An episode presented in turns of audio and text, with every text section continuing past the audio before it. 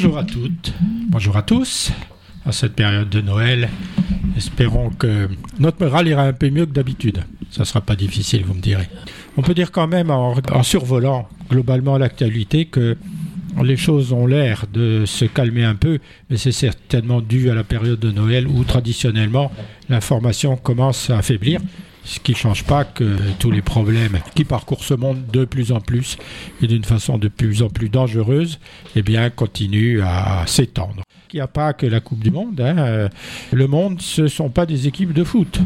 Ce n'est pas des équipes de foot. Le monde, ce sont des pays avec des gouvernants, des gouvernés, des gouvernants qui profitent euh, souvent, malheureusement, et des gouvernés qui, malheureusement, subissent la pression ambiante. C'est vrai que le monde, et on peut le constater facilement, traverse une période extraordinairement dangereuse, alors que le conflit se poursuit entre l'Ukraine et la Russie, et que les tensions s'accroissent, notamment entre l'Occident et la Chine. Malheureusement, on va dire, puisque la conjugaison des deux fait que l'ambiance générale n'est pas bonne. Elle n'est pas bonne du tout même, et peut-être que ça influence aussi le comportement des peuples à l'approche de Noël, y compris le comportement des achats, entre parenthèses.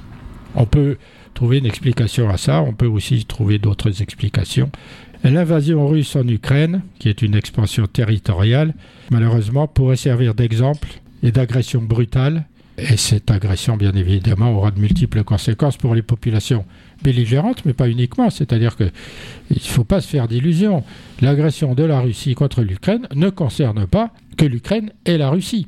Elle concerne toute l'Europe et partant, elle concerne le monde entier, puisqu'on voit bien que beaucoup de pays dans le monde soutiennent l'Ukraine et beaucoup de pays soutiennent financièrement et militairement l'Ukraine.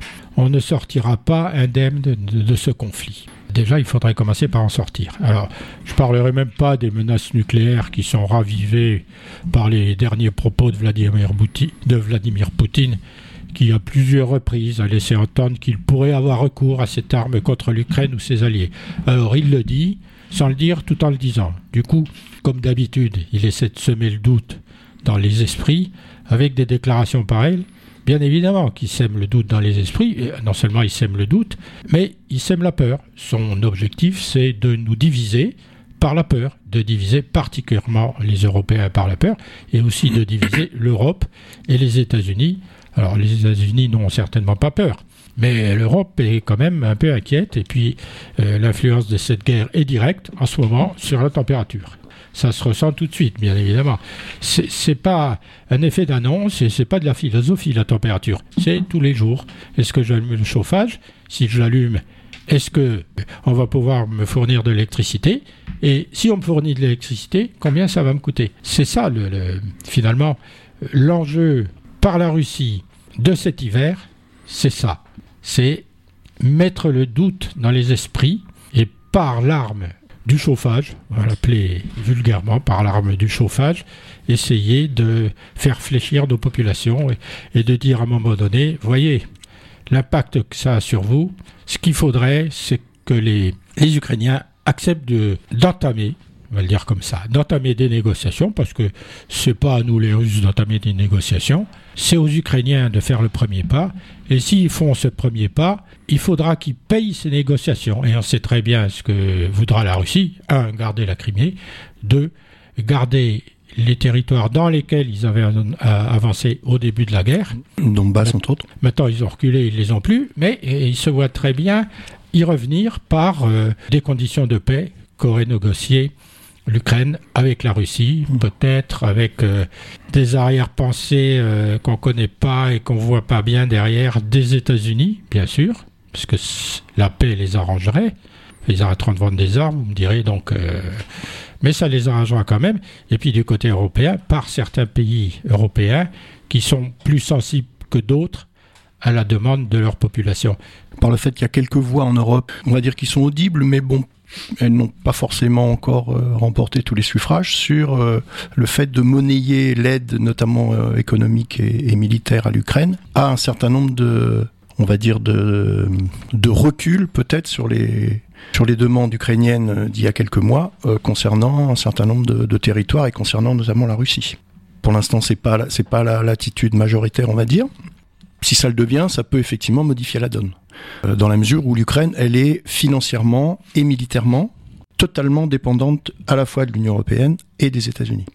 Donc ça veut dire que si au sein de l'Europe des, dirigeants européens euh, euh, monnaient, on va dire, leur, aide à, des, à des vraies négociations de la part de l'Ukraine, ça peut peut-être changer la donne.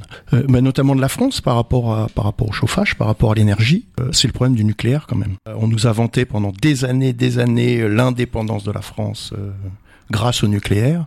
cela dit en passant, c'était une fausse indépendance aussi, parce que l'uranium ne venait pas de France, donc déjà c'était une dépendance notamment par rapport au Niger.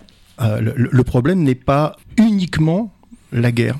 Je lisais il y a pas longtemps une interview d'une représentante du syndicat FO de la centrale d'Avoine, qu'expliquait qu'il y a quelques années, ils avaient au sein de la centrale toute une équipe d'ouvriers, d'employés, de techniciens qui étaient à même de euh, réparer, de consolider, etc. n'importe quel type de panne qui arrivait dans la centrale. Ces équipes n'existent plus. Euh, ça a été complètement privatisé et c'est le cas non seulement de la centrale d'Avoine et euh, elle nous touche plus précisément, mais c'est le cas de quasiment toutes les centrales et tous les réacteurs qui sont en panne. C'est-à-dire qu'il n'y a personne pour les entretenir, pour les réparer.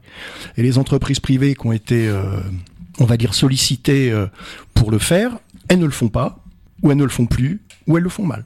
On a, on a deux éléments qui expliquent la situation, effectivement. La guerre avec le renchérissement, bien sûr, des, euh, des énergies primaires, et puis le, la, question de, des centrales nucléaires, notamment du parc français. Ce qui fait qu'on est, étant donné que la, la France, 75% euh, de l'électricité française provient du nucléaire, c'est sûr que quand le nucléaire pose des problèmes, ça coince. Et alors le fait qu'on entende dire aussi par ailleurs que ce serait finalement les pressions des écologistes, etc. Les écologistes n'ont jamais euh, exercer aucune pression, ou du moins s'ils ont essayé de le faire, ça n'a jamais marché, sur le nucléaire français. Euh, ils ont eu leur position effectivement par rapport à ça, c'est clair, mais ça n'a jamais, c'est pas les écologistes qui sont responsables de, de la situation aujourd'hui euh, aujourd'hui en France. Donc c'est ça va être... On, en reparlera un peu plus tard dans le cadre de... de ce qu'on pourrait appeler lobbying, corruption, mmh. pour voir au travers de la gestion des différents dossiers à commencer par le dossier nucléaire, qu'est-ce qui a bien pu se produire pour un pays qui a fait le choix du tout nucléaire et qui tout d'un coup décide de passer de 75% à 50% sans se demander si un jour on manquera de pétrole et si un jour il va faire froid? Euh, donc on va, on va essayer de, de, de, de, trouver des arguments, des explications ou, ou, des problématiques qui ont fait que ce dossier arrivé au point où il en est, sachant quand même que EDF rouvre des centrales. Il a dû en ouvrir euh, euh, 4 ou 6 depuis une quinzaine de jours, euh, sauf qu'on ne sait pas sous quelles conditions de sécurité. EDF euh, les rouvre, on va pas faire un procès d'EDF en matière de sécurité, ce serait complètement idiot. Mais enfin, il faut quand même se poser la question de savoir comment ça a pu arriver. Ça, mais d'autres choses aussi. Bon, pour continuer le, l'exposition des choses euh, de ce début d'émission. Alors on a parlé de la Russie et de son comportement et de ses pressions. Euh, il faut aussi euh, dans le cadre des menaces nucléaires, être conscient, et on l'a dit dans l'émission précédente, que l'Iran est en train d'arriver au niveau de la production comment dire, d'une bombe, d'une bombe nucléaire ou, de plusieurs. Euh, alors on peut de nouveau remercier M. Trump puisque euh, les négociations qui avaient été entreprises avec difficulté depuis longtemps, bah, elles ont été interrompues grâce à Trump. Et qu'est-ce qu'a fait l'Iran? Elle a continué à développer son programme nucléaire militaire. Bien évidemment, elle dit que c'est un programme militaire civil. Euh, tout le monde dit la même chose, tout le monde ment, tout le monde se débrouille avec les mêmes arguments c'est pas du militaire, c'est du civil. Donc c'est pour ça qu'on continue. C'est ce que c'est ce que disait la France il y a quelques quelques années euh, quand elle livrait des centrales nucléaires, par exemple au, régime arabe du Moyen-Orient. Elle expliquait que c'était du nucléaire civil. Alors après, on peut aussi considérer que... des armes. L'Irak? Oui, l'Irak, il y a une centrale. Notre ami Saddam? Qui a été détruite par les Israéliens, si hmm je me souviens bien. Oui, elle n'a pas été achevée. C'est pour ça qu'il si, était attaqué par euh, des bombes. Il était voilà, il, était. Euh, oui, mais elle a été livrée. Oui, mais il était détruit par. Et, le euh, gouvernement français expliquait que c'était c'était du nucléaire civil, que, etc. Bon, peut-être qu'on a aussi donné un peu comme pendant la guerre des Malouines, où on a fourni des exocètes euh, aux ennemis des Anglais, on a, fou- on a fourni aussi les plans aux Anglais pour qu'ils Oui. puissent détruire les exocètes. Donc, peut-être que cette centrale a été détruite parce qu'on a aussi donné des informations aux Israéliens qui ont pu la détruire, euh, peut-être avec beaucoup moins de risques, parce que euh, s'attaquer au nucléaire, c'est déclencher les retombées nucléaires. C'est ça dont Bien il sûr. faut comp- Bien sûr. c'est ça qu'il faut comprendre. C'est un peu pour ça que quand Poutine dit qu'il va balancer une bombe atomique ou enfin un engin atomique, quelle que soit sa puissance, sur l'armée ukrainienne, ça sera en Ukraine. Il y aura des retombées nucléaires et puis en fonction du vent, ben, ça retombera ou ça peut retomber. Ça Oui, peut mais- aussi bien oui, retomber sur la Russie elle-même. Rappelle- Rappelle-toi, la France est protégée de ça. Oui, oui, je sais, mais Les, cette barrière. les retombées nucléaires s'arrêtent à la frontière, Ah, ça dépend du vent. Là, cette année-là, le vent était favorable. comme à Tchernobyl. Alors donc, Nous, on n'est pas de souci. on a l'Iran qui continue son programme nucléaire et qui va arriver au bout extrêmement rapidement, d'après les experts. En- entre parenthèses, je ne sais pas si euh, cet argument va porter dans la population, puisque euh, vous savez bien que l'Iran est quand même dans une situation euh, sociale, sociétale extrêmement difficile, que le pouvoir est mis en cause, non seulement au niveau du pouvoir, mais au niveau de la théocratie du pouvoir. Est-ce que le pouvoir pense que cet argument du nucléaire peut calmer les choses euh, pour des raisons de nationalisme? Mhm. C'est une question qu'on peut se poser. C'est une, c'est une- une tactique qui est vieille comme le monde. hein, ça. Le fait de détourner l'opinion, euh, enfin l'opinion entre guillemets, notamment quand il y a des, il existe des mouvements sociaux comme c'est le cas en Iran en ce moment, de détourner sur des affaires extérieures. Cette affaire extérieure-là, c'est du nucléaire, c'est pas des frondes, quoi. C'est qu'on on a changé de dimension dans la gestion de la menace. Hitler pouvait menacer euh, la France, l'Angleterre, d'autres pays d'une guerre mondiale. Il la faisait au début avec des chars, des avions, des hommes. Il y a eu beaucoup, beaucoup de morts, etc., etc. Il n'y avait pas la dimension nucléaire. Comme à la fin de la guerre, ils avaient réussi à développer une arme nucléaire. Les Américains l'ont fait. Mais si les, Avec- les Allemands, Avec les on ingénieurs. va dire euh, les nazis, l'avaient développé et ils avaient la technologie pour le faire, les ingénieurs pour le faire, puisque de toute façon on a retrouvé ces gens-là euh, qui en France, qui aux États-Unis, qui en Russie après, c'est eux qui sont à l'origine de la conquête spatiale, à l'origine de, de, de l'évolution dans le nucléaire. Si, ça avait, si, si cet argument-là avait pesé en Europe, les choses ne se seraient pas du tout passées de la même façon. Alors, bien évidemment, on dit que grâce aux deux bombes nucléaires américaines, la guerre avec le Japon s'est arrêtée d'un seul coup. De toute façon, elle se serait arrêtée. Oui, oui, ça c'est une version. euh, C'est d'ailleurs, c'est le roman national états-unien, ça. C'est d'ailleurs un argument qu'emploie Poutine en disant Moi, je menace d'utiliser le nucléaire, mais je suis pas le premier à l'avoir fait, puisque les États-Unis l'ont déjà fait pour des raisons qui n'étaient pas plausibles. Tout à fait. Puis, et puis, mm, on peut rappeler que pendant la guerre de l'ex-Yougoslavie, il y a un certain nombre de d'armes, de munitions euh, enrichies au, à l'uranium qui ont été utilisées aussi et qui polluent encore toujours aujourd'hui les forêts de la Croatie, de, la ça, Bosnie, etc. C'était pour et, et- la pointe de leurs munitions. Donc euh, voilà. de chars. Quand ces armes-là ont percuté leur objectif, elles ont dispersé des particules Mmh. nucléaires et maintenant elles, Exact- sont, exactement. elles, sont, elles sont par terre. Quoi. Les moutons euh, mangent l'herbe euh, Mhm, mhm. et qui a été pollué. Bon, alors il n'y a pas que l'Iran, il y a un autre, un autre pays dont on n'entend plus trop parler depuis que Trump euh, a quitté le pouvoir, c'est la Corée du Nord. Alors eux, ils ont récemment procédé à de nombreux essais de missiles, hein, 23 en une journée. Ce pays a l'air euh, d'être euh, incontrôlable. Enfin, son dirigeant est incontrôlable parce que on connaît rien de ce pays en fait.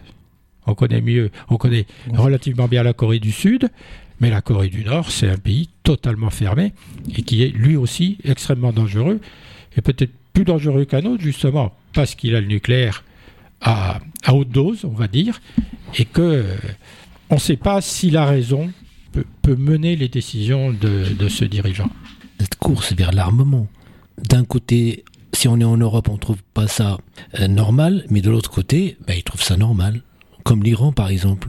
Il y a des pays dans la région, il y a une bombe atomique. D'ailleurs, la France qui a construit, la, enfin, qui a aidé euh, et puis construire la, bombe atomique israélienne, par exemple. Bah, c'est, est-ce que il y aura pas des, des assises ou, une conférence internationale sur ce sujet-là? Regarde par exemple ce qui se passe en Afrique, même l'environnement. Est-ce que si on traite pas le problème d'une manière globale par rapport même à la sécheresse qui touche maintenant l'Afrique pour éviter les vagues d'immigration, et c'est intéressant de dire ah l'Allemagne, ah non c'est les nazis, mais quand même il faut rappeler que Hitler, il était, il était arrivé, il était, il était, il était arrivé quand même au pouvoir par les élections. Donc, euh, même si on est en démocratie, il faut toujours être vigilant par rapport.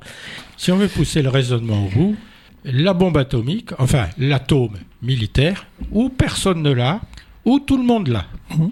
Alors, parce que la dissuasion, ça consiste. Vrai problème. On voit bien comment c'est en train de proliférer, la, dissuasion consisterait à ce que tout le monde ait la bombe atomique. Auquel cas, la dissuasion, elle va marcher. Parce, que, la dissuasion du fort au faible sera de tous les côtés à la fois. Parce qu'il suffit d'une seule bombe pour faire beaucoup de dégâts à quelqu'un. Parce que c'est facile de dire ah vous êtes les premiers les Américains d'utiliser, bah, on les a utilisés mais on l'a vu le résultat. Donc maintenant il faut avoir que ça n'arrive pas. Et comment ça n'arrive pas? Bah la prochaine fois lorsqu'il y a un peuple massacré quelque part, bah, il faut armer ce peuple-là parce que moi j'ai entendu et assez entendu comme quoi il y avait il y avait par exemple euh, les Syriens ils n'étaient pas des hommes parce qu'ils défendaient pas leur pays mais finalement on les a pas donné les, les mêmes armes. Si on aurait dû donner nos armes à ces gens-là qui combattaient et puis qui ont souffert dans leur chair, dans leurs enfants qui sont donc on aurait dû déjà stopper et puis Poutine maintenant bah il faut y aller le chercher. Parce que quitte à employer, puis on va voir le résultat, et comme ça, l'humanité va, va dire que, voilà, une fois pour toutes, comme, comme tu dis, soit l'arme pour tout le monde, soit l'arme civile. Après, là, là, on est dans les, dans les enjeux géopolitiques euh, très, très clairs. L'enjeu euh, géopolitique de la Syrie, euh, c'est pas du tout le même que celui de l'Ukraine. y compris les États-Unis, d'ailleurs, ne se sont pas véritablement investis dans cette question-là. Et ceux qui ont instrumentalisé par rapport notamment à la dictature syrienne, à savoir les Kurdes, Mhm. Ils les ont lâchés copieusement. Et c'est pas la première fois dans l'histoire qu'ils les lâchent. Et c'est une honte parce qu'on les a on les a poussés à défendre, et même les femmes, ils sont mobilisées, même il y avait une légion étrangère, et puis tout ça, tout ça pour ça en fait. Oui, complètement, tout ça pour ça. et puis maintenant, c'est la Turquie, évidemment, qui en profite, parce que par rapport aux Kurdes, il y a quand même. Donc, euh, alors, où tout le monde a une arme nucléaire, mais enfin, techniquement, tout le monde ne peut pas avoir une arme nucléaire certains pays, il faudrait que quelqu'un leur donne une arme nucléaire. Comment voulez-vous qu'un petit pays puisse développer une technologie pareille? C'est extrêmement compliqué, puis c'est extrêmement cher. Ou alors, on reprend les négociations au niveau international pour qu'il y ait un désarmement nucléaire. Hum. Et avec ce qui s'est passé en Ukraine, quand même, ça sera le bon moment que quelqu'un dise, écoutez, hum. là, on a frôlé la catastrophe, hum. on a frôlé la catastrophe. Alors, euh, d'habitude, les hommes sont particulièrement idiots, mais pour une fois, ils ont fait preuve d'intelligence. Et c'est le il faut profiter de ce moment pour remettre les choses à plat mhm. sur le nucléaire. Mhm. il y avait déjà eu des accords, c'était SALT. Hein. SALT, SALT 1 et SALT 2, voilà. fait, dans les années 70. Il y avait déjà eu des négociations entre les puissances nucléaires et la Russie pour essayer de calmer le jeu et de diminuer le nombre de têtes. Mais ça continue d'ailleurs. Hein. Mhm. On continue à diminuer le nombre de têtes aux États-Unis et en Russie avec des commissions de contrôle qui contrôlent mhm. que. Mais enfin, bon. Complètement. Euh, Après, il y en a tellement. À... Oui, je crois que la France doit. Nous, on doit avoir quoi 60, 80 têtes. Mhm. Je sais pas combien elles font de kilotonnes. Les Russes doivent en avoir, euh, je sais pas, 3000. On est dans les. Et, et, et on est dans les 3, 4 puissances nucléaires euh, majeures. Donc c'est dire, c'est dire effectivement. Euh, Donc la loi du plus fort. Mais il n'y a pas de plus fort avec le, nucléaire. la, question aussi qui est posée, c'est ce que par rapport à ce que disait Abdel tout à l'heure, c'est que euh, du, du, point de vue des populations iraniennes ou, ou, même euh, nord-coréennes, la réflexion des, des, des, populations de ces pays, c'est de dire mais pourquoi certains États dans le monde ont le droit d'avoir une arme nucléaire et pas d'autres, et notamment pas nous. Donc la, réflexion à leur niveau se place pas en termes de, conséquences catastrophiques en fait de, l'arme nucléaire. Elle se place en termes de, jeu, encore une fois, d'égalité et d'inégalité sur ce plan-là. C'est pour ça que un certain nombre de dirigeants, par rapport à ça, ils jouent sur du velours, parce qu'ils savent très bien que il y a effectivement un problème illégal. Et je rejoins ce que tu dis, euh, François, c'est où tout le monde a le nucléaire, bon, hypothèse, ou personne. Et, mais là, on n'est ni dans un cas ni dans l'autre, et je pense pour pas mal d'années encore, parce que les accords hein. de désarmement dont tu parlais, euh, ils ont été, bon, globalement, ils ont été euh, abandonnés, quoi. Ça a duré un temps. Euh, alors, il y avait eu l'affaire des fusées de Cuba qui avait un petit peu refroidi tout le monde. Donc, il y avait eu cette espèce de démarche de désarmement. et puis, globalement, ça, c'est pas allé très loin. Et puis, en plus, on, on avait parlé à l'époque de d'instrumentalisation de pas mal d'organisations européennes pour la paix, euh, qui en fait auraient, euh, euh, se seraient manifestées ou auraient, on va dire, développé leur position plus ou moins en étant des, des sous-marins de la Russie. Ce qui s'est avéré faux dans la majeure partie des cas. Et puis ça, petit à petit, ça fait combien de temps qu'on parle plus de désarmement? Ça fait, c'est, bon. c'est même plus dans les programmes d'histoire géo. Hein. J'en profite pour donner une petite, parenthèse. On, hein. on, a bien dérapé là sans le vouloir, mais c'est un sujet quand même important où, le nucléaire pour tout le monde, ce qui est vraiment inconcevable et impossible à faire parce qu'il faudrait que les nations dominantes dans le nucléaire aident les, les petites nations à avoir le nucléaire. Ça voudrait dire que, il faut dire les choses comme elles sont, ça veut dire que les puissances qui sont développées et qui ont les moyens vont payer pour ceux qui ne les ont pas. Alors ça, il faudra expliquer au peuple qu'on paye pour, du nucléaire pour ceux qui ne peuvent pas se l'offrir. Et je pense que dire, il euh, n'y a pas de raison, parce que vous, c'est ce que tu disais un peu, il n'y a pas de raison que vous, vous l'ayez, et que nous, on l'ait pas. C'est la même chose que de dire, ce qu'on entend depuis longtemps, il n'y a pas de raison que nous, on pollue, parce que vous, vous avez pollué. C'est ça, mais oui, Donc, raison.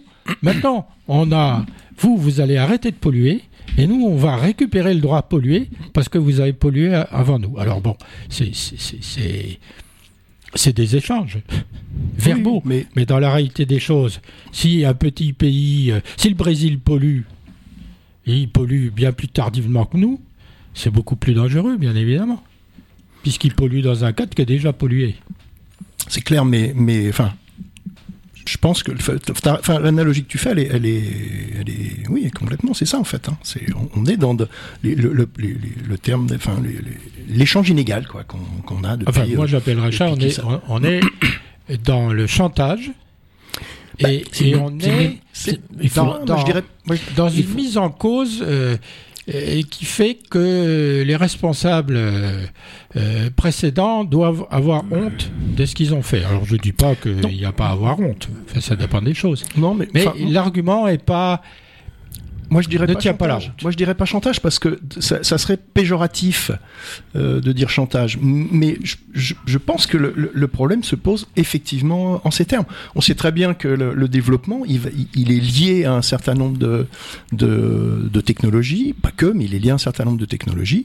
Et, euh, il est lié. On, on, a vu comment la Chine, qui était un pays qui ne polluait qu'avec son charbon dans les années 60-70, euh, actuellement c'est le CO2, c'est le CO2 euh, chinois qui pollue le plus et c'est pas la Chine qui pollue le plus, et c'est pas la Chine qui fait le moins d'efforts quand même hein, par rapport à la pollution. Qu'à voir les champs de, panneaux solaires qu'il y a partout, enfin bon. Mais, mais moi je pense aussi par exemple à des pays d'Afrique, on va leur dire on va leur dire qu'il y a des gens qui vivent avec euh, avec 20 euh, centimes d'euros par jour. On va leur dire ah ben non non vous pouvez pas faire ceci. Ah ben non vous pouvez pas mettre de arroser trop vos cultures parce que cela. Ah ben non vous pouvez pas utiliser une machine parce qu'une machine il y a un pot d'échappement. C'est impossible à dire. Ah oui mais si c'est impossible à dire. Tu peux pas leur dire non plus. arrêtez de couper la forêt pour faire la cuisine parce que si mais si, si le désert a progressé on sait bien maintenant que c'est surtout à cause de ça, c'est comme bien idiot évidemment. que les femmes aillent recueillir du bois pour faire cuire euh, les aliments et que ça détruise la forêt et que ça amène la progression du désert. On pense que ça s'est fait comme ça. C'est-à-dire, un seul qui le fait, ça pèse rien du tout. Si tout le monde le fait pendant 200 ans, on a un désert. Alors, ah il y a mais c'est ce y, a aussi. C'est ce qu'on a fait au XIIIe siècle en Europe. La disparition. Ça s'appelait les grands défrichements. La disparition c'est pas dans le même cadre. Ah, ça fait, c'est deux tiers de la forêt, deux tiers de la forêt européenne ont été déboisés entre le 12e et le 13e siècle. Il en reste, Thierry. Mais c'est pas qu'il en reste, c'est qu'on a replanté. Mais, mais ça s'est fait. Alors, là, encore, tu vois, on, on, a, l'impression qu'il y a des, des, des, des sociétés qui ont eu le droit de déforester, d'exploiter le charbon, d'exploiter le fer, de polluer la planète Mais- avec les trains, avec, euh, enfin, et là, là actuellement, actuellement, les Mais- portes-containers, c'est une catastrophe totale. Mhm. Le- L'essentiel du commerce mondial passe par les portes-containers. C'est une cata absolue. Euh, Tenir un peu ou, ou une leçon de morale à des à, d'autres sociétés qui qui sont pas du tout à ce- à- dans le même état de développement et leur dire ah non vous pouvez pas faire ça. Et C'est enfin même plaçons-nous sur le terrain des des, euh, des puissances et des, des États industrialisés. Tactiquement c'est nul. C'est nul parce que euh, je vois pas pourquoi les, les peuples africains ou, ou Non, mais- même latino-américains Mais, mais ça, su- se, se plieraient à ça. mais ça pose- Même si on sait que ça pourrit le- ce que tu dis, même si on sait que ça va pourrir les forêts, que ça va, que la, la désertification va être à ce prix-là. Mais qu'est-ce qu'on fait concrètement? Qu'est-ce qu'on fait concrètement quand vous avez euh, dans un, je, je prends un exemple euh, euh, concernant le Sahara, je connais bien. Euh, des éleveurs, vous discutez avec des éleveurs, ils vous expliquent, nous on n'est plus nomades parce qu'il n'y a plus de pâturage.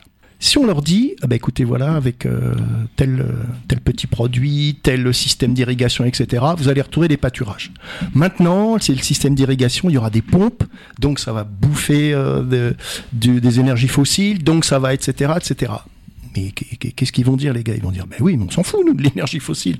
Si on, on veut des pâturages, si on a des pâturages, il n'y a pas de problème. Eh ben oui, mais Donc c'est- le problème, c'est que Il faut pas prendre le problème. Marche. Ben ouais, mais il faut prendre le problème autrement, Non, à mon mais avis. Parce que sinon, mais, ça mais le passera pas. problème, mais le problème autrement, le problème autrement, c'est que le, le partage du savoir, dans les siècles avant, on partageait, il n'y a pas de propriété intellectuelle, propriété de- de- d'invention, de, protéger les, la propriété. Puis on est, on est dans un monde qui est individuel. En fait, on partage pas le savoir, c'est-à-dire le- l'expérience du deuxième, treizième siècle de couper les arbres pour laisser l'espace à l'agriculture. Ben ça, normalement, on devrait les résultats. Donc il fallait réimplanter. Donc le partage de savoir et le, propriété intellectuelle et d'invention, ben ça permet un petit peu de limiter un peu et puis chacun pour soi et chacun pollue pour arriver au résultat qu'il souhaite. Le problème, Abdel et Thierry, c'est que on est en train de raisonner comme si les peuples et les civilisations avaient progressé à la même vitesse, ce qui n'est absolument pas le cas. Ah non, bien sûr. Ben non, Mais justement. ceux qui n'ont pas progressé bah, peuvent difficilement rendre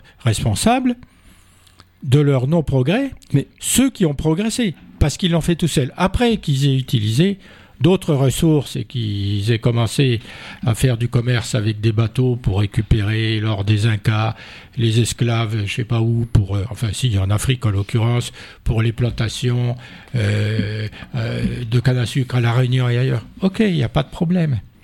Mais- Moi, je pense qu'il est difficile de se réfugier derrière le fait qu'on n'a pas progressé à la même vitesse que les autres en les rendant responsables du non-progrès. Mais c'est pas une question de progrès, euh, François.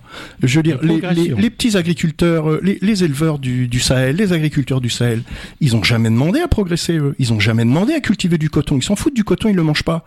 Qui les oblige à cultiver du coton?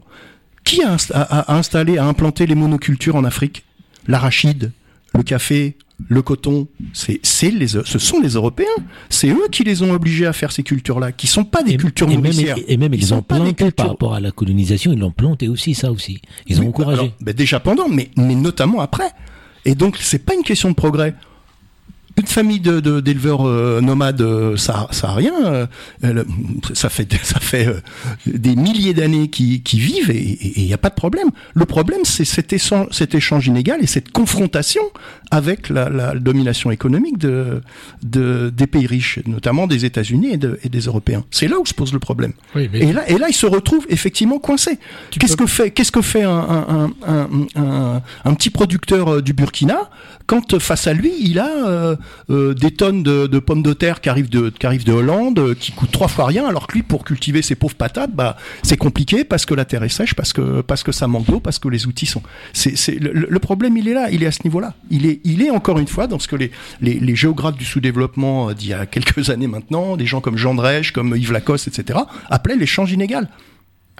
l'échange, Et, oui, et- et- et- a- mais c'est pas une question de progrès. L'échange a été inégal, il est Euh, toujours inégal. Ouais, mais c'est pas une question de progrès parce que autre côté, il faut le progrès, juste un point, juste, juste une parenthèse, le progrès, c'est c'est ce qui est en train de pourrir nos nappes phréatiques aussi. La nappe phréatique du Sahara, elle est pas pourrie, hein. Il y a aucun, aucun, aucun intrant qui la pénètre. Tu creuses du sable, tu bois l'eau. T'as aucun souci. Tu vas avoir du sable dans le ventre, mais c'est tout. Fais ça en Bretagne. Euh, t'iras aux urgences, enfin t'iras puis tu reviendras chez toi parce que on fera les urgences, il y en a pas. une émission sur le Mais, progrès tu vois, parce c'est- que c'est un dossier euh, à part entière. Hein. Qu'est-ce que le progrès? Est-ce qu'on veut le progrès? Euh, Qu'est-ce qu'il engendre? Évidemment, il engendre des destructions, mais il engendre euh, des avancées parce qu'il faut prendre en compte le progrès scientifique et technique et il faut rediscuter sur le progrès scientifique et technique. D'ailleurs, c'est un sujet de discussion sur le nucléaire, le progrès scientifique et technique. Bien évidemment, pas que sur le nucléaire. Mais à côté de ça, une fois qu'on a fait ce constat, est-ce que avec les moyens d'information qu'il y a maintenant, toutes les populations les plus paumées du monde n'ont pas envie de vivre comme en France avec un supermarché à la porte? Bien sûr que si. Et, on ne peut pas le leur reprocher. Je suis pas sûr. Euh, je suis pas sûr, François. Ça parce que tu prends pas forcément les individus par individu, mais si tu prends la globalité. Je suis pas sûr que la paysannerie de ce qu'on appelait avant le tiers monde ait envie de ça. Je suis pas sûr. Bah, écoute, moi, je, suis connais bien le Cameroun pour ne citer que lui, et puis je ne fréquente pas que le président et puis les ministres. Hein. je connais bien les gens d'en bas qui vivent dans des situations difficiles, très difficiles même, parce que euh, un gars qui, qui, est professeur, ben, il ne professe plus, il va cultiver son jardin pour mmh. nourrir sa famille. Mais je vois bien dans les petits villages complètement perdus, il n'y a même pas la route, il y a une piste, hein, euh, près de la forêt tropicale en plus, euh, du côté de chez les pygmées là. Mais ils ont quand même, ils voient la télévision, ils voient comment on vit. Comment tu veux qu'ils n'aient pas envie, vu la façon dont, dont ils sont complètement paumés dans leur coin. Moi, je ne porte pas de jugement de valeur. Ils, vivent dans des cases en feuilles. Hein. ils sont obligés euh, oui, mais de se nourrir en allant tuer des singes, entre parenthèses, qui sont porteurs du sida, ce qui arrange pas trop les choses. Hein. Comme... Bon, ben voilà. Mais ils ont quand même envie d'une autre vie. C'est pas pour rien d'ailleurs que l'immigration existe. Mais ben, c'est pas forcément. Ils pas pour pour euh, continuer à manger du singe. Après, c'est pas forcément ces populations qui émigrent. Hein. Euh, c'est davantage des populations. Euh, mais c'est pas de la population que je parle. C'est de l'état d'esprit dans laquelle, dans, dans, dans quoi sont ces populations? dans mais quel état d'esprit ils sont? mais quand comment ils voient le progrès pour eux en fait? Moi, je, enfin, pour, pour avoir discuté un petit peu quand même euh, avec, euh, encore une fois, avec des éleveurs, eux, eux, ce qu'ils demandent, c'est à rester éleveurs, à rester nomades, à vivre comme ils l'ont fait depuis euh, des milliers d'années encore une fois. Euh, et c'est pas les, les tours avec les illuminations publicitaires de Shanghai ou de, ou de New York qui les, qui les font fantasmer. Absolument pas. Absolument. À la rigueur, une paire de, une paire, un t-shirt avec une star de football, ça d'accord, mais ça se limite à ça. Hein c'est pas, ils sont pas éblouis par le, par ce monde. Euh, d'autant que maintenant il y a quand même des retours au niveau de l'immigration et les retours sont pas toujours euh, l'Eldorado, non, c'est pas nous quand même, faut pas. Bon, enfin là on peut constater quand même, et on en reparlera que euh, l'appréhension que mm. les populations dans le monde entier ont du progrès n'est pas la même. Et c'est sûr, que les tribus au fin fond de la forêt tropicale ben, les, tribus sont extrêmement sensibles à la pollution. Elles sont beaucoup plus sensibles que nous. C'est ce que je vous disais l'autre jour. Hein. Mhm. Bon. Mais en tout cas, effet papillon, François. on, a, on, a, papillonné, sérieusement. voilà, pour le coup, ça, ça, on n'a pas décollé, mais on a soupçonnait, On ne soupçonnait pas que ce sujet-là va, nous emmener vers l'environnement, les paysans. Parce que tout est lié, en fait. Tout à fait. Tout est lié. Donc, euh, dès qu'on tire une ficelle, on, voilà, il y a plein de choses qui viennent. Des de ce qu'on fait, c'est que dès qu'on dit quelque chose, on dérape. Parce que ça entraîne C'est pas un dérapage, mais ça, d'un sujet à l'autre, ça a effet papillon. C'est ça aussi l'objectif de l'émission, c'est de te porter un éclairage aussi sur d'autres sujets qui sont liés comme, comme, bah, Un papillon, il, il butine de, de fleur en fleur. Hein, donc euh, voilà, c'est ce, qu'on fait. Hein. Hein comme les êtres humains, ils butinent. Mais c'est ça. Ils sautent d'un endroit à l'autre. Donc on va faire rapidement le, sujet, le euh, tour de l'actualité en Ukraine. Alors bon, Bakhmut, euh, tout le monde voit bien que ça continue, que c'est des combats de haute intensité avec beaucoup de blessés et beaucoup de morts des deux côtés. On pensait que l'arrivée de l'hiver allait figer un peu les choses, c'est le cas de le dire, bah, pas du tout, parce que euh, quand le sol est mou, les blindés peuvent pas nous manœuvrer, mais dès que le sol durcit en hiver, les blindés ils peuvent manœuvrer, et puis l'explosion des obus, des, oui, des obus est beaucoup plus dangereuse quand le sol est dur. Parce que quand un obus tombe dans le sol mou, il envoie de la boue, mais quand euh, un obus tombe dans la glace, il envoie des morceaux de glace. Ça, ça provoque euh, de graves blessures. Donc à Bakhmut, ils sont toujours euh, le couteau entre les dents des deux, côtés. Et contrairement à ce qu'on pouvait penser, ce que j'avais dit l'autre jour, il semblerait quand même que Bakhmut soit relativement stratégique et que les Russes s'y accrochent d'autant plus que c'est stratégique. Si, si jamais les Ukrainiens arrivaient à enfoncer le front à cet endroit-là, ils couperaient leur ligne de ravitaillement. Une armée qui a plus de ligne de ravitaillement, bah, bah elle recule. Elle recule. C'est pas compliqué. Et vu l'état de l'armée russe, si elle recule, il va quand même y avoir euh, un sacré paquet de, de pertes. D'autant que le mouvement anti-guerre en Russie prend de plus en plus d'importance. Alors ça, on sait, on sait, on, on, sait pas trop ce qui se passe. Manifestations, arrestations, pétitions, organisations. Euh. Donc là, on a Bakhmut. Mais petite parenthèse, on n'entendra jamais parler de ça aux médias, euh, puisque les Russes sont tous des méchants. C'est de bonne guerre. Sont tous euh, le diable en personne. Ils sont tous des barbares. Ah, c'est globalement ce qu'on entend sur les médias. Dans une dictature, euh, Arrêtez de glisser. Dans, dans, une dictature, Thierry, on, on, on, emprisonne aussi les prisonniers, sachant que quand même la presse de russe, ils ont beaucoup, euh, il y a beaucoup d'assassinats, beaucoup de liquidations. Donc voilà, parce que il y a, y y a, personne n'ose prendre des images ou faire des reportages. Tu glisses trop là. Non, je glisse pas, mais simplement pour je réponds comme quoi c'est pas parce que les occidentaux, enfin les médias, les médias en France ne le montrent pas parce que c'est pas pas mal, mais en tout cas parce qu'ils ont pas d'images ou d'informations qui viennent des journalistes qui sont sur place parce que c'est une dictature. Oui, mais il n'y a, pas de oui, mais. Il y a plein de créneaux. Hein. Pourquoi j'en ai, moi? Moi, je peux t'apporter euh, 13 noms d'associations et euh, 50 euh, tracts depuis le début de la guerre. Hein. Stop. Russe anti-guerre. Bon, je suis, pas, je suis moins bien placé. La parole à François. Merci. bon, quand même. Essayer de, d'éclaircir la situation euh, sur le terrain. Donc, en tout cas, j'aime bien c'est fait. Tu commences à prendre le timing de la radio, c'est génial. Voilà, on est pressé par le temps, donc cette émission va finir à 18h30 et puis on va avoir le complément le week-end qui va être enregistré plus tard. Alors, du train où on va, 18h30, on n'aura toujours pas commencé. Ce qui nous évitera de finir, bien sûr. Donc, le Bakhmut, on vient de le traiter. L'autre front, c'est quand même euh, Kherson et le Dniepr. Et, mais maintenant, les Ukrainiens sont coincés. S'ils veulent euh, poursuivre leur avancée, il va falloir franchir le fleuve. Il y a des endroits, il fait 20 km ce fleuve. Alors, euh, franchir un fleuve pour une armée, c'est ce qu'il peut y avoir de pire. C'est, c'est le moment où tout arrive. Les, Russes l'ont bien vu. La Meuse et la Bérésina. Napoléon aussi l'a bien vu. Hein. les pontonniers des blés, là, euh, sur la Bérésina, ben, ça a été la Bérésina. Donc, comment ils vont se débrouiller? Ils n'ont qu'une seule solution c'est faire le tour d'une façon ou d'une autre, mais surtout pas attaquer de face.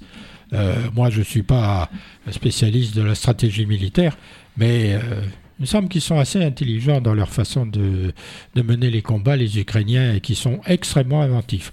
Donc, avant de traverser le Dniepr de face et de se faire écrabouiller par euh, des monceaux d'obus, bah, ils passeront peut-être ailleurs, à des endroits plus faciles, où ils auront comment dire, retenu l'attention des Russes dans un coin, tout ça pour avancer ailleurs. Comme les Russes n'ont pas l'air très forts en stratégie, ça peut arriver. Enfin, pour l'instant, c'est l'hiver.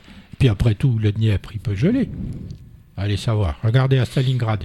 Ils sont passés sur le lac, hein, les, Russes. Après 20 km de large pour geler, ça va être. Euh, enfin, il ne fait pas 20 km partout. Non, non, je, sais bien. Hein. Donc euh, là, tout est en suspens. Qu'est-ce qui va se passer? Qu'est-ce qui va se passer en hiver? Point d'interrogation. Euh, rappelons quand même que les dirigeants du G7 qui étaient réunis en sommet virtuel ont décidé la mise en place d'une plateforme pour la reconstruction du pays qui est un peu comparée au plan Marshall. Ça signifie quoi? À partir du moment où on envisage une source pareille, c'est quand même que derrière la tête, on envisage qu'il puisse y avoir une paix. On ne va pas mettre un plan Marshall en œuvre alors que la guerre continue. Ou alors ça ne sera pas un plan Marshall de reconstruction, mais un plan Marshall d'armement continu. Hum. Donc qu'est-ce qu'il y a derrière?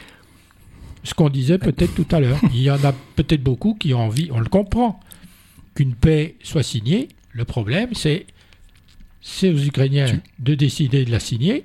Et qu'est-ce qu'il y a dedans? Si c'est si pour être les dindons de la farce, ils accepteront jamais. Tu, ouais, tu faisais référence au, plan Marshall. moi, je ferais pardon, je ferai une référence au, alors je ne sais pas si on peut dire un plan, parce que Bush était bien incapable d'élaborer un plan, mais euh, bon, euh, la reconstruction de l'Irak à l'époque de Bush, avec les entreprises américaines, euh, Huntington, etc., qui mettaient...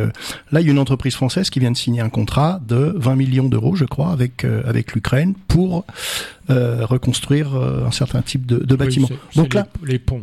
là on a eu, on a eu euh, la période, allez on va dire février-décembre, on a eu la période marchand d'armes.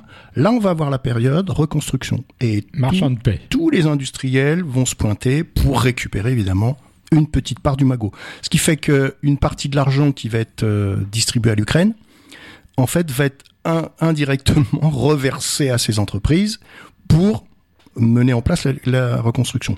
Ben, c'est ce qu'on Et comme tu le dis, jour. Et comme tu le dis, qui profite de tout ça et comme oui, Les États-Unis en tête. voilà. Bien sûr. Et, et- Mais- et comme tu le dis, si il y a déjà ces discussions-là et ces contrats qui commencent à être signés, c'est évidemment qu'il y a quelque chose derrière.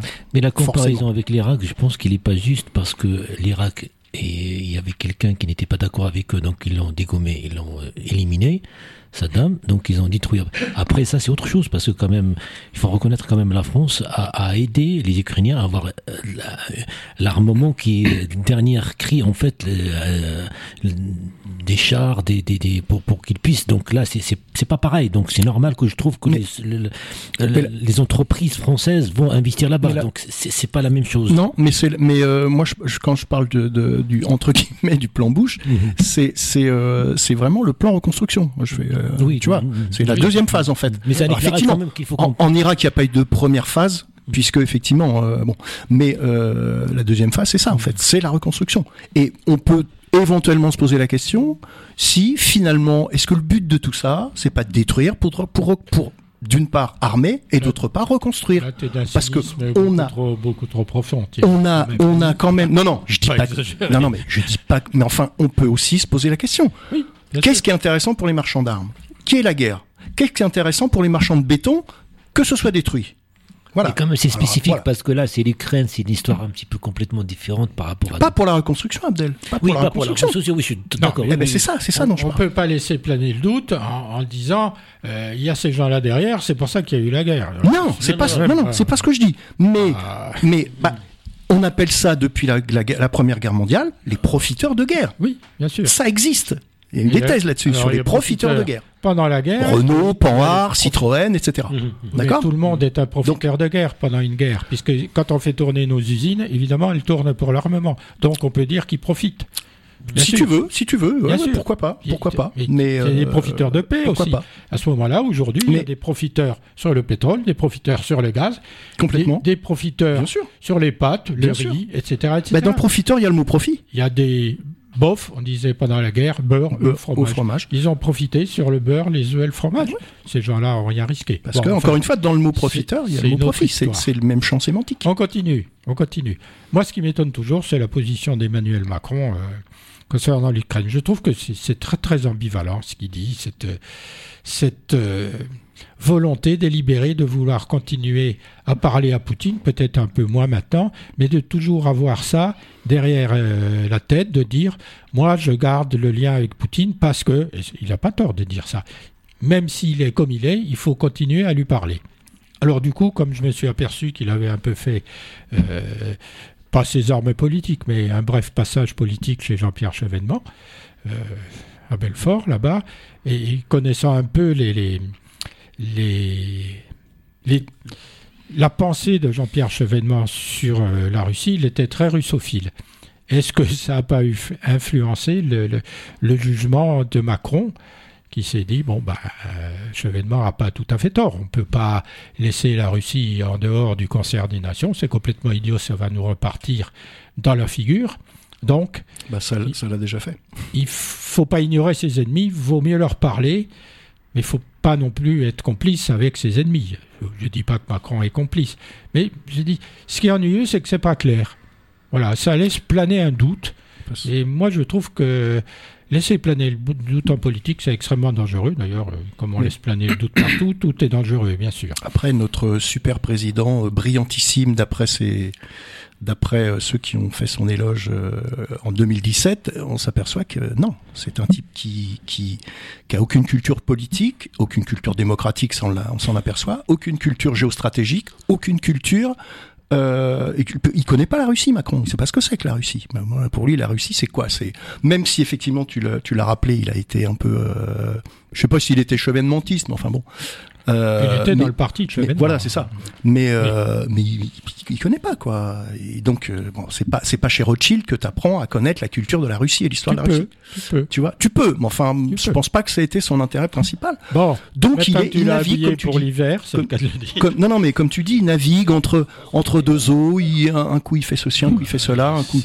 J'ai bien compris. Il y a, que pour Thierry, il y a pas de vision, Macron, c'est une espèce de de, de, oui, bah non, non, mais enfin, là. non, non, mais, mais, la, mais, la raison, il a raison, de, il a raison quand même. Il était réélu, donc euh, bon, il est légitime en tout cas. Ah bah, il a raison, il a raison de parler. Non, moi je pense qu'il n'est pas légitime. Non, non, Après, c'est un autre débat. Il a, il a parlé, il a parlé de, des choses normalement. Oui, bah, c'est pour ça que ça pose la question que lorsqu'on connaît pas un sujet, bah, il faut rien, rien faire. Le fait de l'appeler, donc l'autre, il va analyser un petit peu ce qui, ce qui se dit entre eux, et puis voilà, donc ça peut l'encourager. Mais lorsqu'on ferme devant un dictateur, devant un, un, un, quelqu'un, un tueur de femmes, un tueur d'hommes, et puis maintenant ce qu'il est en train de faire, de couper.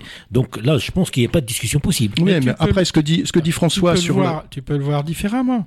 Tu peux très bien dire il y en a qui crient Haro sur Poutine, très fort, très ferme, faut lui foutre sur la figure, faut le contraindre. Ce peuple est un peuple de vendus, ils sont même pas foutus de résister à Macron.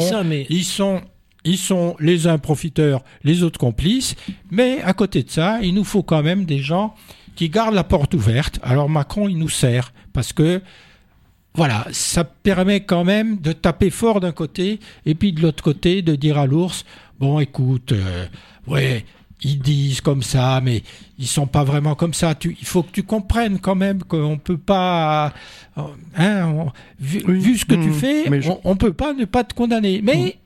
Mais bon, il y en a un, qui ou, un ou plusieurs qui sont là pour euh, quand même continuer à garder le téléphone rouge euh, à la main et puis appeler quand il faut appeler. Ce que font les Américains d'ailleurs, hein, entre parenthèses. Non, mais tu as, raison, je pense, par rapport à ça. Mais le problème, c'est qu'il ne se passe rien en fait. C'est que on pourrait, on pourrait penser effectivement hein. ce que tu, non mais ce que tu décris là, on pourrait effectivement penser que c'est peut-être finalement la bonne attitude à avoir. C'est-à-dire, ce que je dis. Voilà. Mais, mais en fait, ça, ça produit rien.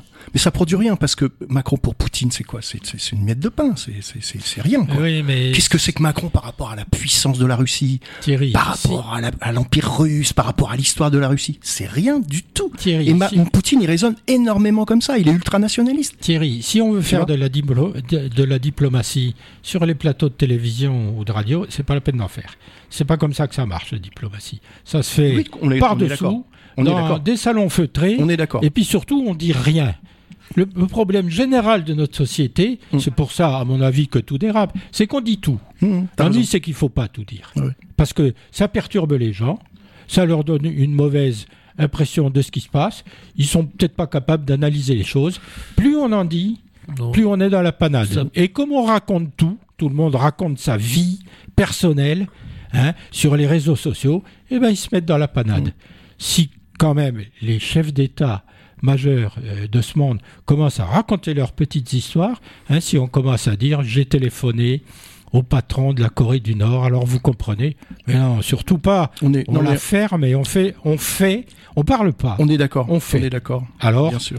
Mais, mais nous, si tu veux, on commente, on commente ici. Hein, oui, mal placé pour le pour parler. Bien sûr, franchement. Mais on peut, si tu veux, c'est ce que tu dis, évidemment, c'est vrai. C'est la, diplomatie secrète. Hein, c'est pour ça que les, les bolcheviks l'ont aboli d'ailleurs. Mais ça fonctionne comme ça. Mais tu, de temps en temps, on voit quand même quelques quelques lueurs, quelques percées. On se dit tiens, là, il doit se passer des choses. Comme par exemple quand il y a des, des prises d'otages, qu'il y a des négociations en sous-main, etc., etc. Là, on voit pas grand-chose, quoi. Et on voit bah, pas grand-chose. Il y, a quand même, des, attendons, y a quand même des signaux extrêmement faibles, comme en prospective. Alors, je reviens. Hum. Il y a les signaux extrêmement faibles on les voit même pas, on les entend pas, mais ils sont là. Alors il y a des gens qui sont spécialisés sur les signaux faibles, hum. et ils voient très bien, bien ce qu'il y a derrière et ce qui se trame. Et mais nous, on le voit pas, hum. parce que qu'est-ce qu'on nous balance dans l'information? Qu'est-ce qu'on fait nous? On envoie les signaux forts, hum. évidemment. Oui, tout à fait. dit c'est l'hiver en Ukraine, alors ça va geler ou ça va pas geler. Si ça gèle, ils vont pouvoir oui, envoyer chars. Si ça gèle pas, ils vont pas pouvoir. Nous, nous on fait, on fait pas on ne fait pas ce qui devrait être la véritable information et qui peut pas l'être, c'est-à-dire hum. décoder des signaux très très très faibles. Hum. En Chine, les otages par exemple, c'est un signal faible, mais le, le, Qatar et, le, et la Coupe du Monde de foot, c'est un signal tellement fort qui, qui, qui fait qu'on voit rien d'autre. Alors que c'est pas significatif, ça. Bon. Enfin.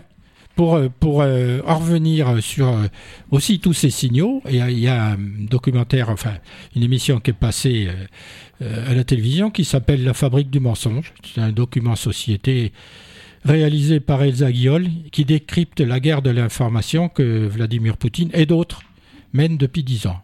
Alors, je ne sais pas si vous l'avez vu, mais là, c'est pour le coup qu'on apprend beaucoup de choses sur la façon dont, depuis dix ans, voire 20 ans, la Russie a envahi l'espace euh, médiatique européen pour développer son propre discours et pour réécrire l'histoire qui n'est pas sa vraie histoire, c'est-à-dire l'histoire qu'elle veut avoir et pas l'histoire qu'elle a ou qu'elle a eue. Et c'était très très bien fait. hein. Ça part de l'élection de Trump, évidemment influencé par les États-Unis, jusqu'au Brexit, lui-même influencé. D'ailleurs, on peut se demander si les dernières les élections de Biden n'ont pas non plus été influencées, parce que ça, on ne le sait pas. Les signaux faibles, on les voit, on les voit pas non plus là. Et, et ça, cette émission était vraiment très très bien faite. Est-ce hein. que moi je l'ai pas je l'ai pas je l'ai pas vu. hein. Est-ce que tu penses pas que c'est accorder un poids beaucoup plus important à la Russie que le poids qu'elle exerce réellement? Eh ben, justement, moi je pense Qu'est-ce que que tu non. penses? Je pense que même on est au-dessous de la vérité, mais on ne peut pas connaître la vérité. Parce que cette chose est tellement profonde, elle est tellement ancrée, elle est tellement discrète que on, on voit que la partie émergée de l'iceberg. C'est-à-dire, qu'est-ce qu'on voit? On voit des espions russes qui vont empoisonner des, des- des- des dissidents en Grande-Bretagne à coup de Novichok. C'est ça qu'on voit. Mais toutes les histoires de, de, de chantage, particulièrement de chantage sexuel, que pratique beaucoup la Russie vis-à-vis des opposants, mais des opposants chez eux, mais aussi ailleurs. Mais ça existe depuis tout temps, ça. Hein, Oui, les oui, services, c'est pas- Surtout les les pays services c'est de renseignement de oui. la Wehrmacht, Mais pas que hein. services de renseignement de la Wehrmacht faisaient exactement la même chose. Mais moi, je crois que c'est beaucoup plus profond que ce que dit cette émission. C'est-à-dire, c'est un, vraiment un comportement sociétal de, de la part des dirigeants russes pour des tas de raisons. Ils sont comme ça, et c'est ce que certains ont essayé de nous faire comprendre. On n'a rien vu venir parce qu'on voulait rien voir venir. Et la Russie ne changera pas parce qu'elle est comme ça. Mais est-ce que c'est impériale, elle est comme ça. est-ce que c'est le seul La- État qui procède Ah de non, cette non, façon j'ai- pas dit ça. Voilà, c'est ça en fait. C'était le seul faut- État. Voilà. Je pense que c'est le seul État qui le fait à ce niveau-là. Les États-Unis, bien évidemment, qu'ils espionnent Bah, non, tout, tout le monde, tout le temps, sûr, partout. ça, À commencer par leurs on alliés. le sait, voilà. Hein ouais. Ils s'espionnent eux-mêmes. Mon Dieu.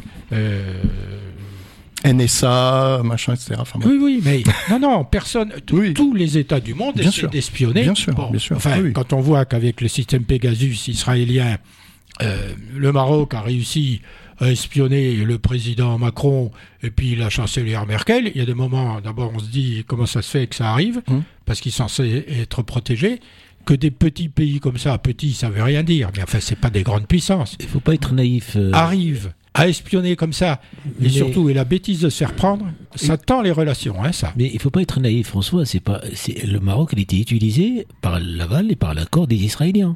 Parce Non, que mais quand même, non, c'est, il y a une- y a émission qui est passée. C'est, pas le Maroc le petit pays qui a espionné, mais en tout cas, il y a toute une machine derrière. Il y a l'aval, il y a l'accord aussi de. Mais il y a le de- Tunisie, mais, mais la France espionne euh, tout ce qu'elle peut espionner. On a, des, on a des grandes Mais oreilles. ça- mais- on mais a dénoncé les grandes oreilles américaines avec l'Australie, etc. Mais nous aussi, on a des grandes oreilles. C'est un moyen d'information comme un autre. Mhm. Donc, l'espionnage est un moyen politique. Euh, L'éthique et la morale, ça n'existe pas là-dedans. C'est exactement. C'est pas le partage des infos, c'est aller récupérer une info pour l'utiliser contre la personne. C'est pas la même mais chose. on peut, on peut aussi se demander, euh, compte tenu, parce qu'il faut des moyens assez colossaux, j'imagine, Oui. des moyens humains, des moyens techniques, Et une habitude historique et, de le et, euh, faire. et voilà, exactement, une pratique. euh, Est-ce que le jeu en vaut systématiquement la chandelle? Je veux dire, Certes. est-ce que, Certainement. est-ce que, certainement, sinon il le ferait pas? Je, je- Cuba trop. et l'histoire des fusées.